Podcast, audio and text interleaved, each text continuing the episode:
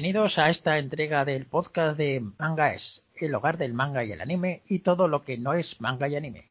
En este caso vamos a debatir uno de los temas más importantes que se ha visto en estos últimos días con la aparición de, nuevos proyectos de series de animación de origen occidental pero que se han calificado como anime. Nuestro tema es ¿existe el manga y el anime español? y por español podemos decir también francés, mexicano, italiano, occidental, es decir, fuera de Japón. Para tratar sobre este tema tenemos aquí a Chema. Buenas tardes, saludos. Tenemos a Marta. Hola, ¿qué tal? Tenemos a Esther. Hola. Y tenemos a Carla. Hola. Pues generalmente en estos temas eh, yo empiezo haciendo una definición de lo que vamos a hablar y a partir de ahí empezamos a debatir. En este caso, la cuestión de la definición ya es, ya es parte del debate. Entonces, pues quiero que me expliquéis exactamente qué es manga y anime para vosotros, si existen un manga y anime occidental español, si no, y por qué. Entonces vamos a empezar otra vez por el mismo orden que tenía. Para mí, evidentemente, el manga y anime debe ser una producción evidentemente japonesa, creadores, ideas, estilo de dibujo, estilo de animación, con los rasgos característicos de la producción japonesa. Es decir, tú ves una película de Disney, ves una película japonesa, la animación evidentemente establece la diferencia. Así que para mí el manga español es una aberración. Quiero decir, un es un término incorrecto, es decir, un, cómic español, es decir, que se dice cómic europeo, cómic americano, cómic japonés, es que tienes la palabra por las características singulares de los creadores, de la historia de, la producción, algo de, eso de los siglos de la producción japonesa, tienes la palabra manga. Y la, y la animación, pues anime. Pues, porque tú, tú dices, nadie dice anime americano Disney, tú dices película de Disney, película de no sé qué. Así que para mí, yo categóricamente no, no hay manga español, no hay anime francés, ni hay, ni hay, ni hay cómic japonés. Hay manga, hay cómic español, cómic europeo, cómic americano. Esa va a ser mi posición. Marta, ¿qué defiendes tú? A ver, yo eh, por manga y anime pues entiendo pues el, el cómic y la animación que tiene un origen japonés, pero creo que ha sido tal el boom que ha tenido en el mundo entero que ya pues el resto de países han copiado o han querido imitar el estilo de esas producciones. Entonces, pues ahora encontramos que hay artistas nacionales que dibujan manga y también que ahora se ha empezado con, con anime de origen patrio. Entonces, mi, mi posición va a ser de defensa de esos estilos, porque oye, pues también se puede, al igual que imitamos, se imitan otros estilos fuera, también podemos nosotros imitar otros estilos. A ver, yo creo que depende de cómo definamos la palabra manga. A ver, ya sabemos que en Japón manga significa, significa cómic en general. La cuestión es si nosotros en Occidente, digamos, usamos manga para definir solo los eh, cómics hechos en Japón o, como otros hacen, se usa la palabra manga y anime también para definir un estilo y una manera de hacer cómic o hacer anime. Una algunos llaman una manera de arte. ¿Qué definimos con manga? ¿Definimos lo que está hecho en Japón o definimos lo que está hecho siguiendo un estilo y unas normas determinadas? Yo creo que aquí está la raíz de la cuestión. Carla, ¿qué defiendes? Mm, pues un poco a favor este de estas producciones que se están realizando fuera de Japón, porque para el japonés, por ejemplo, anime es solo eso, animación. Y aunque la técnica y el montaje son distintos este, a lo que se produce fuera de Japón, pues realmente ellos no hacen esta distinción. Para ellos, anime es solamente animación. Y ahora mi idea es que yo creo que no existe el manga y el anime fuera de Japón, porque manga y anime es como se llama el cómic y la animación en Japón. Es darle un género a un nombre. Es decir, esto es manga. ¿Por qué? Porque sale, porque usamos plantillas de dibujo, porque hay un personaje lanzando rayos, porque las sombras están hechas de una manera o el diseño de personajes es de una manera. No me vale esa definición porque el mundo del manga y anime, mismamente en Japón, es enorme. Hay dibujo realista, dibujo no realista, dibujo cómico, dibujo humorístico, género paródico. Llamar a todo eso manga que se pueda copiar es darle un género a algo que en Japón no tiene un género. Claro, un japonés se va a llamar anime a cualquier animación, pero es que ya lo llaman, entonces podríamos decir Disney es anime. Para un japonés sí, pero para nosotros no. Es una categoría, es una definición un poco incongruente. A ver, debate libre. creo que no es solo un estilo de dibujo, es también un estilo de narrar y un, y un estilo de publicar. Es decir, mmm, al mismo cómic, si se publica al estilo del cómic europeo, los típicos tomitos pequeños, tapadura, mmm, estrechitos, vaya, lo que todos conocemos por Asterix o Tintín y cosas de estas. General, aunque el dibujo sea tipo manga, no se le va a llamar nunca manga. Se le va a llamar un cómic como mucho estilo manga o influenciado por el manga. Lo que llamamos manga sigue no solo el estilo de dibujo, bueno, aparte de que eso suena a todo color también, es verdad, me había olvidado de eso. Sino que está publicado uh, de la misma manera que se publican los mangas. Son mayoritariamente en blanco y negro, los tomos más pequeños, más gruesos. Y creo que eh, no es solo una cosa de tamaño, porque el diferente tamaño de la página también te hace narrar de otra manera. O sea, si tienes una página tipo DIN A4 para rellenar, uh, harás más viñetas, narrarás de, una cierta manera. Si tienes que hacerlo en páginas más, digamos, pequeñas, narrarás de otra manera. Y también uh, en este sentido, pero el manga europeo, el cómic europeo, perdón, tiende a narrar más en, en, viñetas determinadas. Ya sé que hay excepciones Mientras que con el manga puede, puedes encontrar eh, lo que quieras, básicamente. Es decir, no creo que sea solo el dibujo, porque ya sabemos que hay mucho dibujo diferente. O sea, no es lo mismo Rumiko Takagashi que Ryoichi Kegami, por ejemplo. Y los dos son manga, pero son estilos completamente diferentes. Creo que es también cómo se narra la historia. Tanto el guion como eh, visualmente en la página. Me parece que es algo más que solo un estilo de dibujo. Lo que decía, eh, siguiendo el tema de la temática de efectivamente, yo recuerdo, por ejemplo, el, cuando era más pequeño te encuentras, no de diferencia, por el Tintín, los cómics, por ejemplo, de Tintín o de Mortadelo y Fermón que yo puedo leer, te encuentras que son generalmente a color, efectivamente, y la temática de la página, efectivamente, que son viñetas, que son viñetas que generalmente eh, las viñetas son todas iguales en cada fila o en cada columna. No te vas a encontrar, salvo contradiccionara. El hábito del manga es muy diferente. Te puedes encontrar páginas completas, páginas más pequeñas, anotaciones, que generalmente eso no aparece tanto en un cómic europeo. Y también, efectivamente, el color. Es que hay que recordar que en principio el manga se presentaba inicialmente en color, pero tras la Segunda Guerra Mundial, la economía japonesa, la economía japonesa sufre una grave crisis y de hecho, de hecho, las páginas empiezan a imprimirse en blanco y negro y en papel, papel barato, papel, papel reciclado. Y esa forma tan, y con el paso de los años ha permanecido eh, hasta nuestros días, evidentemente. O sea que es el, un, un, evento que fue por las circunstancias se ha convertido en un hecho bastante característico del manga. Es que los cómics americanos, tú que es un cómic americano, un cómic europeo, son páginas muy retocadas, son páginas, son papel de calidad y te encuentras que un manga, un manga es un papel, a veces de segunda mano, por decirlo, y en blanco y negro. Tú coges un cómic americano, ponte un tomo, esto es manga seguro. Otra cosa que puede ser el productor, pero el, es característico a un elemento claramente diferencial este, sí. Así que en principio ese componente original es del manga, que después la gente lo copie para, para su estilo, para decirnos que esto es manga español. No, mira, no, tú estás adoptando el estilo del manga para hacer tu cómic, pero no es manga original. Yo solo quería precisar dos cosas. Una, el, es verdad que los cómics europeos más modernos ya son más flexibles con las viñetas, pero bueno, siguen siendo viñetas, pero ya son más flexibles respecto al tamaño y a la composición. Es decir, mmm, sí siguen siendo viñetas delimitadas, pero son mucho más flexibles que lo eran pues Asterix o Tintín.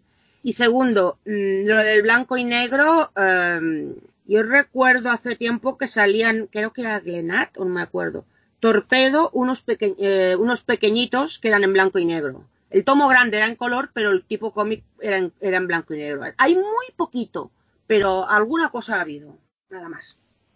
Cuando manga son autores que se han criado a lo mejor con las series de los 80, de los, de, sí, de los 80, 90 que trajeron que eran anime, pero en ese momento pues no sabíamos que era anime, ¿no? Entonces a partir de ahí a lo mejor empezaron los eventos y claro, ellos eran dibujantes y ¿por qué no van a poder dibujar o imitar el estilo de las cómics que ellos leen? Entonces yo creo que esto ha sido pues eso, una influencia que luego ha calado en autores que les gustó ese mundo y claro, ¿por qué no van a poder hacer estilo manga por no ser japonés, por no ser japoneses no pueden hacer estilo manga? Pues yo creo que sí. Claro, la cuestión es que no es que no puedan copiar el estilo manga, sino que tendremos que definir qué es el estilo manga. ¿Es el estilo manga el de Osamu Tezuka, el de Reichi Kegami, el de, el de un manga de cuatro viñetas? Ese también es estilo, estilo manga. Entonces, los, los, dibujantes que han salido ahora y que supone que están haciendo manga español, están copiando un estilo gráfico y, unos, y un lenguaje narrativo que han visto en otros lados, pero es que están copiando ese estilo, no están, no están creando nada nuevo, ni tampoco, bueno, no es que sea necesario que lo creen.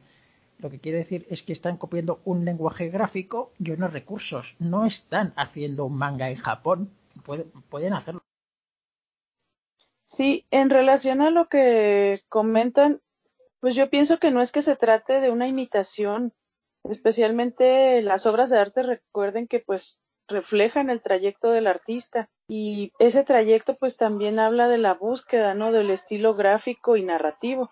Y pues al, al este, ellos ir tras este objetivo, pues pienso que es una búsqueda legítima de su expresión artística, aun cuando no sea parte de la idiosincrasia de su país. O sea, se, se refleja mucho el impacto que ha tenido en su crianza tanto la animación que han consumido como, como los cómics en este caso el manga. Entonces, este creo que me parece un poco complejo como juzgar el trayecto que ha seguido un artista en la búsqueda de su propio estilo.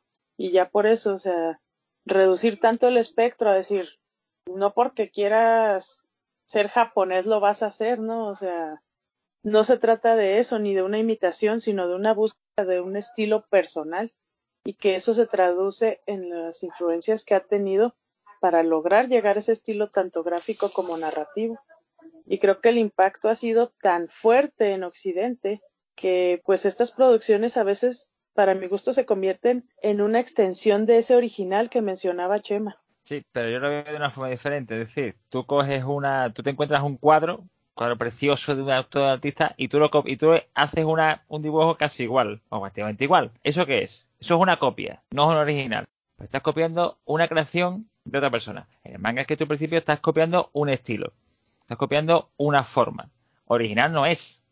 digo, es que el manga también tiene un componente de expresión de, fue utilizado como el, componente de expresión del pueblo japonés de su historia. Se utilizaba el manga para dar clase a la, a la población, para expresar historia, para expresar cosas. Entonces, comparar años y siglos de creación, porque tiene siglos de historia del manga. O sea, las, primeras ilustraciones eran muy retocadas, muy antiguas, como digo, y eran coloridas, amplias, para explicar batallas, para explicar historias sobre esta del país, etcétera. Comparar eso con que ahora a los 40, 50 años cogemos lo bonito que es y, el triunfo que ha tenido y ahora lo copiamos, me parece que, es, es, comparar siglos de creación y décadas de creación con que ahora, como está de moda, porque, porque afortunadamente se ha puesto de moda, ahora todo cualquiera puede ser manga. Que no, mira, hay que empaparse de eso y hay que tener, y hay que conocer las raíces y la base. Y tú puedes copiar el estilo. No puedes decir que te conviertes en un igual. Lo que eso, el, hay que tener también una serie de raíces. Que tú, por ejemplo, te vas a Japón y te creas allí, te empapas allí y te creas un manga allí, con todo bien y, con asesoría, que, que, que coge la esencia del proceso de operar con dibujar viñetas y darle dos retoques de narración, me parece que no lo es. Eso es, eso es copiar, eso no es crear. La creación, el manga creado, manga creado tiene su origen. Entonces hay que darle la, la base y la categoría. ¿De acuerdo? Es mi, opinión. Marta, ¿qué querías decir?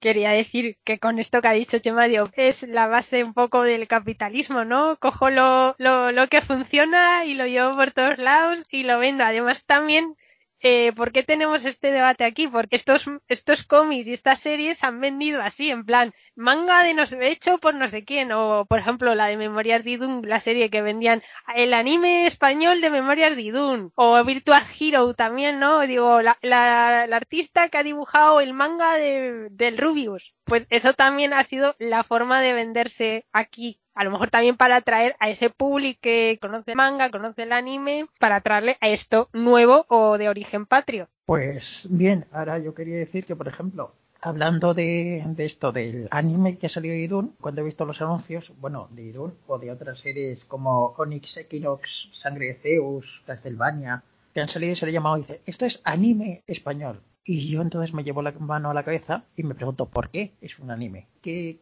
tiene prácticamente el anime? ¿Qué hace? ¿Solta rayos de energía? ¿Se convierte en Goku? Pues sí, eso es lo que hace. Y ponen gotitas de sudor. Y a lo mejor, no sé si llegan a los extremos de enseñar braguitas, porque ya que no estemos acostumbrados. Es que no son nuestros, los copiamos porque los japoneses lo hacían y mola. Pero nosotros no los usamos. Es como las pausas dramáticas estas típicas que veíamos en todos los animes no se hacen porque un japonés dijera, oh, cómo mola.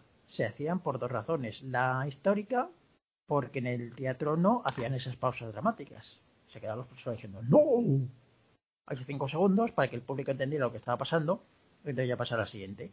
Y también por ahorrar, por ahorrar páginas y por ahorrar lenguaje narrativo, que si pones al personaje parado durante cinco segundos para que se vea cómo sale luego el chorro de sangre, pues te ahorras. Ahora, cuando dicen, estamos haciendo un anime de esto, es decir, estás usando un argumento o un lenguaje narrativo que no sabes lo que estás haciendo porque mola, la gente que lo ve no es que lo aprecie, sino que dice, ah, está usando este lenguaje, está usando esto y este recurso porque mola, no porque tú lo aprecies ni eso, es porque recuerda algo. Como si yo saco una lacta de sardinas y le pongo atún del Mar del Norte. ¿Por qué? Ah, es que le he puesto aquí en la caja atún del Mar del Norte porque es lo que sabe toda la gente. Luego es una sardina y no es un atún, pero bueno, le he puesto atún y así consigo que alguien lo compre. Creo que volvemos otra vez a lo del principio. ¿Qué definimos por manga? Y también creo que hay otra una parte de lo que no nos gusta de que, llama, de que Idun o que um, Onyx Equinox se llamen anime es que es la propia empresa que lo ha creado la que lo define como anime y lo vende como anime. Mientras que otras veces el, lo que se llamamos, en, este, en nuestro caso, manga español, ha sido que lo haya aceptado eh, como tal. Y en cambio esta vez está um, que nos lo quieren vender como tal, aprovechando el, la fama y el, y el tirón que tiene el anime. Y creo que también es una... A ver, es la diferencia entre que un autor esté haciendo esto porque, mm, a ver, lo equivocado puede estar, pero cree que eh, con ese lenguaje puede explicar la historia que quiere explicar y vale, pues quizás no copia ese lenguaje bien, pero lo está haciendo, digamos, sinceramente, o intenta hacerlo lo más sinceramente que, puede, porque le gusta ese lenguaje y lo está haciendo, que una empresa que solo te está poniendo la etiquetita anime para vendértelo. También creo que es algo que no es exactamente lo mismo. Pero bueno, en el, al final volvemos al principio. ¿Qué llamamos anime y qué llamamos manga? Si lo llamamos solo por su origen o si lo consideramos por cómo es, o sea, no solo su dibujo, su manera de narrar, uh, Mm, vale, quizás no se narren exactamente. Por ejemplo, tenemos el caso de Radiant, que sería un manfra, un manga francés, pero el anime se ha hecho en Japón. Es decir, ya empezamos a tener, eh, digamos que el manga y el anime durante mucho tiempo ha ido solo en una dirección, de Japón para el resto del mundo. Pero ahora, no muchos, pero ya están habiendo casos de eh, que va al revés, que del resto del mundo va al Japón. Y si ellos lo aceptan como manga, ¿por qué nosotros no? Claro, en Japón lo aceptan porque para ellos manga es cómic. Entonces, si que algo les ponga como esto es un cómic francés o español, les resulta raro porque ya lo llaman así. Es como decir, anime, Disney es anime. Es que en las tiendas japonesas, por anime o animation, está desde Disney, Pixar, hasta la última serie de, hasta Jujutsu Kaisen, por ejemplo. Lo mismo pasa con manga. Yo lo entiendo es que hay como cierto miedo en las empresas de aquí a esto es cómic, esto es animación. No, no, vamos a llamarle anime porque así conseguimos que la gente crea que esto va a ser tan molón como hacen los japoneses. Puede ser igual de molón, pero le ponen la etiqueta de manga y anime para atraer un público que a lo mejor se le dice, mira, esta es una serie de animación española, ¡buah, serie de animación! Eso es como Don Quijote la Mancha. Eso no lo veo yo esto es anime español. Ah, vale, es anime, es anime español, vale, entonces lo veo. Que también voy a hacer una puntualización con lo de que usan estas etiquetas para atraer al público. Yo en los salones, y algún editor alguna vez me lo han dicho, que muchas veces cuando están presentando un manga que no es, no es japonés, y, y, ven el, el, nombre del autor que no es japonés o preguntan y les dicen que no, que es de español, que es francés o tal, como que muchas, ah, pues entonces no es manga, o lo, sabes, un desprecio también hacia este tipo de obras. Y también un poco quería hacer un poco marcar las diferencias que, a ver, que se parecen en el estilo, pero en cuanto al tipo de historias que cuentan, son bastante diferentes, porque claro, en Japón tienen un tipo de mundo editorial que aquí no tenemos. Pues eh, aquí nunca vamos a tener un Bleach, por ejemplo, de, de, tantos números. Siempre son historias, a lo mejor que creo que el más largo que ha habido ah, de español ha sido el de Dos Espadas, me parece, que creo que tuvo cinco tomos a lo mejor. Pero claro, son, hacemos manga español o traemos mangas franceses que suelen ser historias que a lo sumo tienen tres tomos y que a lo mejor están mucho más estructuradas que, que, un, que los mangas japoneses. Porque como ellos publican, publican hasta que les dicen hasta aquí, pues muchas veces los finales son apresurados y cogidos con pinzas. A ver, ¿qué tienes que decir, Carla? Bueno, como dice Marta, o sea, las etiquetas están subordinadas, por supuesto, a los fines comerciales porque al fin y al cabo esto es una industria. Entonces, si a la editorial le conviene ponerle mangañol o como se les ocurra, pues así lo van a usar. Este, pero también recordemos que pues todo estilo es la síntesis de sus influencias, ancladas a la percepción personal sobre la vida y al talento propio. Entonces, yo no creo que como mencionaba Chema, o sea, se trate de una imitación per se, porque por ejemplo, pues, ¿qué pasa con aquellos artistas no japoneses que logran publicar para editoriales japonesas. Entonces, ellos se conocerán toda la historia del manga y sus orígenes o simplemente han tenido el talento y el estilo necesarios para que las editoriales los descubran y lancen sus obras o este o son imitaciones también estando en Japón y siendo publicados por las editoriales de allá. Sobre el lenguaje, Esther, yo, bueno, quería hacer una puntualización. Lo que decía antes de Radiant, Radiant también está publicado en Japón y la editorial que lo publica lo hace bajo una colección que se llama Euromanga. Es decir, que no lo están llamando Eurocomic ni... No lo sé, creo que... No lo sé, es que no sé exactamente cómo decírtelo. Pero que quizás sí que quizás tampoco al principio, a ver, sí, al principio los mangas occidentales que salían eran mm, cutres, seamos sinceros, eran cutres. Y solo, solo tendían a imitar el, dibujo y, y poco más. Pero también creo que con el tiempo los mismos autores occidentales han ido aprendiendo más sobre manga y sobre anime y quizás también han ido entendiendo mejor cómo funcionaba y cómo narran Quizás al principio no lo podíamos llamar manga, pero quizás ahora sí se lo pueden, sí se puede llamar manga.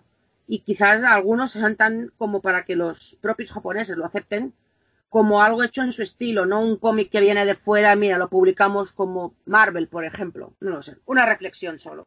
Por alusiones más o menos, Chema. Sí, claro, al principio yo respondería. Por una parte, tú dices, se está publicando cosas en Japón de autores europeos. Lo llaman Euromanga, no lo llaman directamente manga. Algunos no. ¿Por qué? Porque se ve se ve que en principio eso, esto viene de alguien de Europa que nos está, que está haciendo manga como nosotros, pero lo califican así.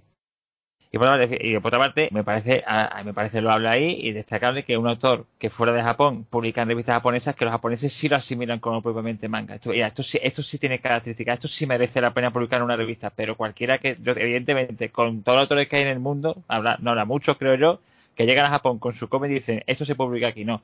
Te vamos a publicar en otra categoría, de otra manera, o le damos manga pero manga completo, bueno, pues manga 100% fetén, poquitos va a haber. A ver, yo digo que haya que ser japonés con ojos, eh, con ojos cerraditos y para publicar manga, pero que la norma no es, lo habitual no es que yo llegue, cualquiera llegue, cualquier autor llegue y publique con lo que llega, como categoriza como manga. Pues hay que darle el peso y las características y el rango a lo que es el... Quería decir que Radiant es un cómic francés, publicado en francés, con estilo gráfico japonés o del típico manga de Dragon Ball, pero en francés. Entonces luego ha ido a Japón, se ha publicado en japonés, ha salido en anime, eh, evidentemente se ha traducido al japonés y ahora se está emitiendo en algunos sitios subtitulado al, español y te lo dices, y esto está subtitulado en japonés o del francés, no, no, del japonés, pero si la obra es francesa, le hemos dado una vuelta tal al mundo que hemos convertido al autor francés en japonés. ¿Por qué? Porque usa un, estilo gráfico. Es convertir autores mm, de fuera en japoneses porque parece que si no son japoneses no valen. Mi idea es, hay que defender el manga y el anime, bueno, hay que defenderlos.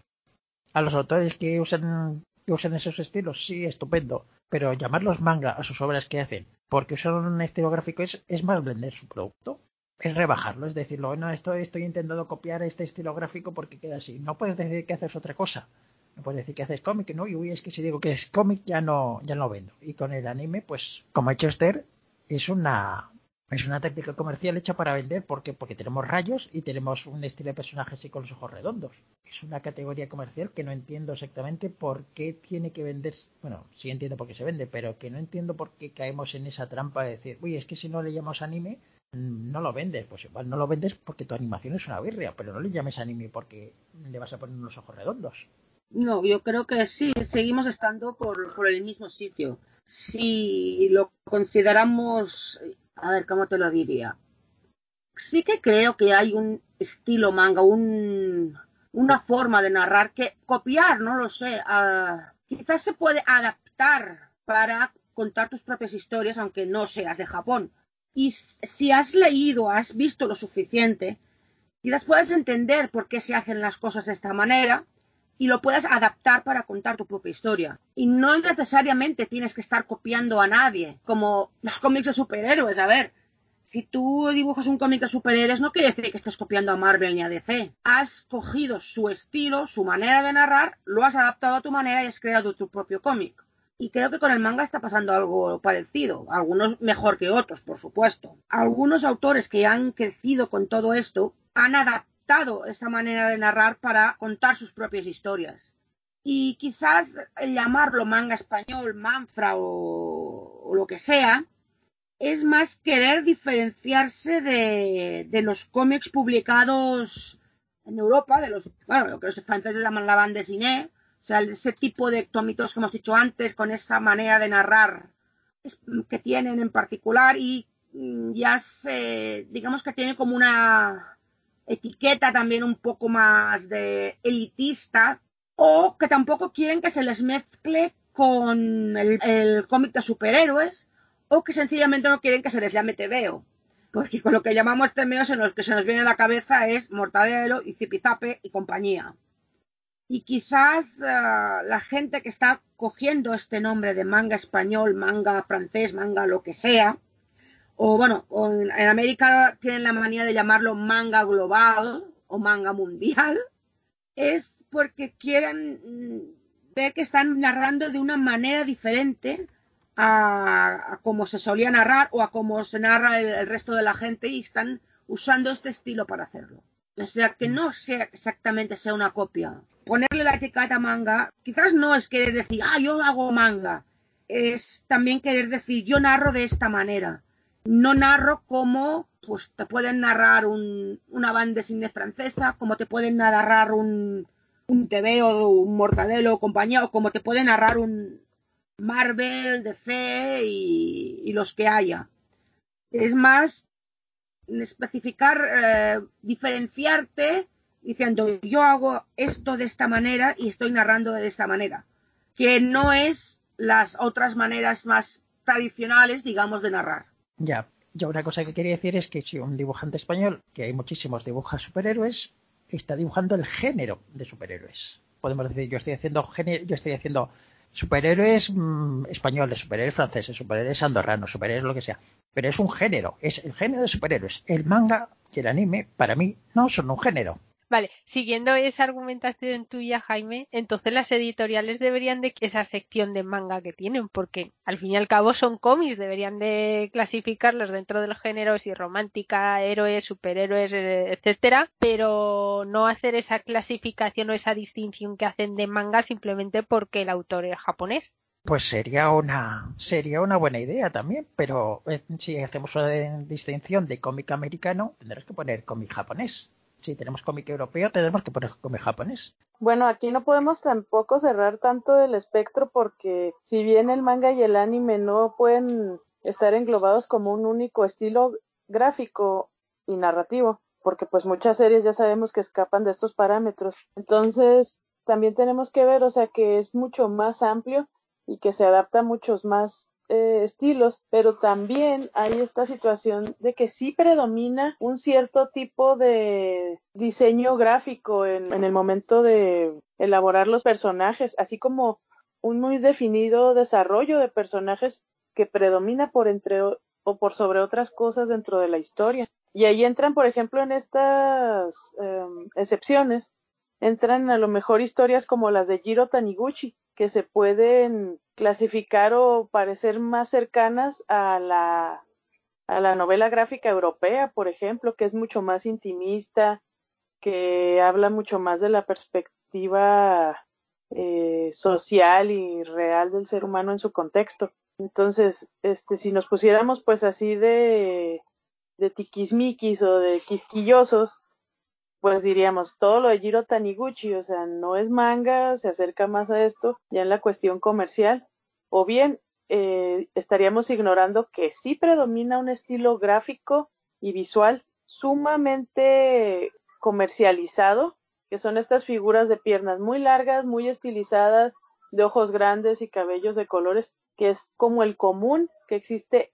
en la gran mayoría de las historias que llegan a Occidente y que por eso se, han convertido en, en influencia de estos autores y que los retratan pues de una manera legítima me parece a mí. Entonces, este veo que tendríamos que limitar mucho.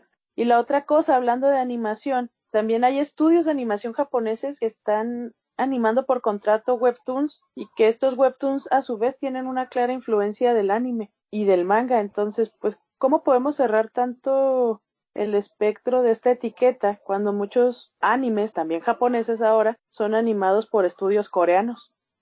Una cosita solo. Que a los cómics que vienen de, Corea también les hemos puesto su, su propia etiquetita. Esa etiquetita era el manhua y a los que vienen digamos de la zona cultural china son los que llamamos manhua. O sea eso de poner etiquetitas aquí pues parece que nos gusta mucho.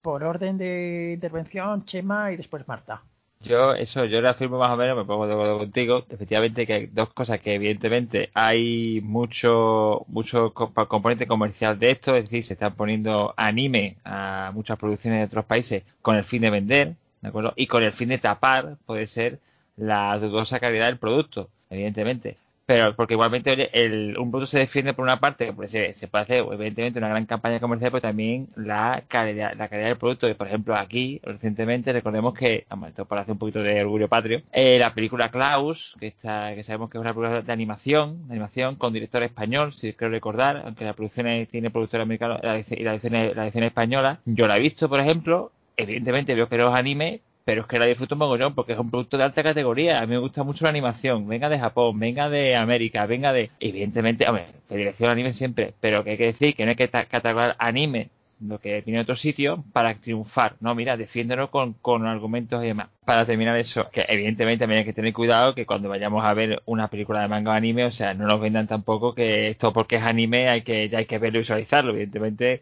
defendamos también el criterio de cada uno, evidentemente, que todo no todo lo que llegue a Japón va también de categoría. Solamente por encima, que yo tampoco, que, que ser una, el anime manga no es una religión de todo lo que llegue es más y poderoso, entonces también hay basura que llegará aquí, evidentemente. Hay que tener cuidado a la hora de seleccionar. Vale, a ver, no, lo único que quería era dar el ejemplo de lo, de lo que ha comentado Carla, que es el reciente anime que están echando en Crunchyroll, que es el de Noblesse, que es un webtoon de una coreana que es siendo pues un anime en, Japón emitido por Crunchyroll. Solo era eso.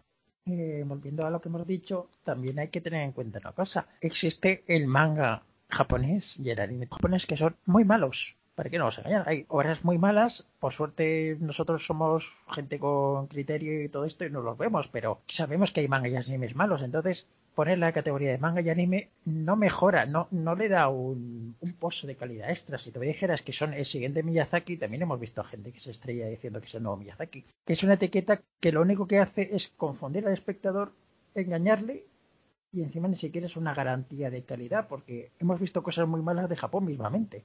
A ver, mmm, primero quería decir dos cosas. La primera, no solo creo que es la influencia, porque hay muchos autores eh, de cómic y de animación que están influenciados por el manga, pero lo que producen no lo llamamos ni manga ni anime. Es decir, muchos de Pixar o de Disney han admitido que Miyazaki es su influencia, pero lo que producen, pues nunca ya diríamos que Frozen es un anime, así de claro.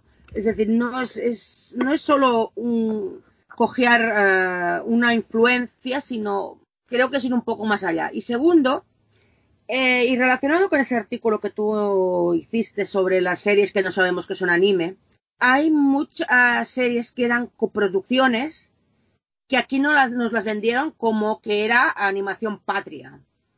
Y quizás eso también haya podido llevar a confusión a la gente. Es decir, que mmm, la gente diga una cosa y dice, ah, esto parece anime, ah, no, pero me dicen que esto no es anime, que esto está hecho aquí. Quizás también ha podido inducir a, la gente a confusiones y a no, y a tener una idea confusa o no sé. Creo que ya sabéis por dónde voy. Entonces, creo que pues nos estamos encontrando todos en unas posiciones muy, muy determinadas. Seguimos pensando, algunos, que el anime que el anime y el manga de fuera de Japón son una denominación perfecta para el producto que se produce dentro de Japón, que porque responde a ciertas normas y a un cierto lenguaje que eh, en sus países de origen, fuera de Japón, no se usan.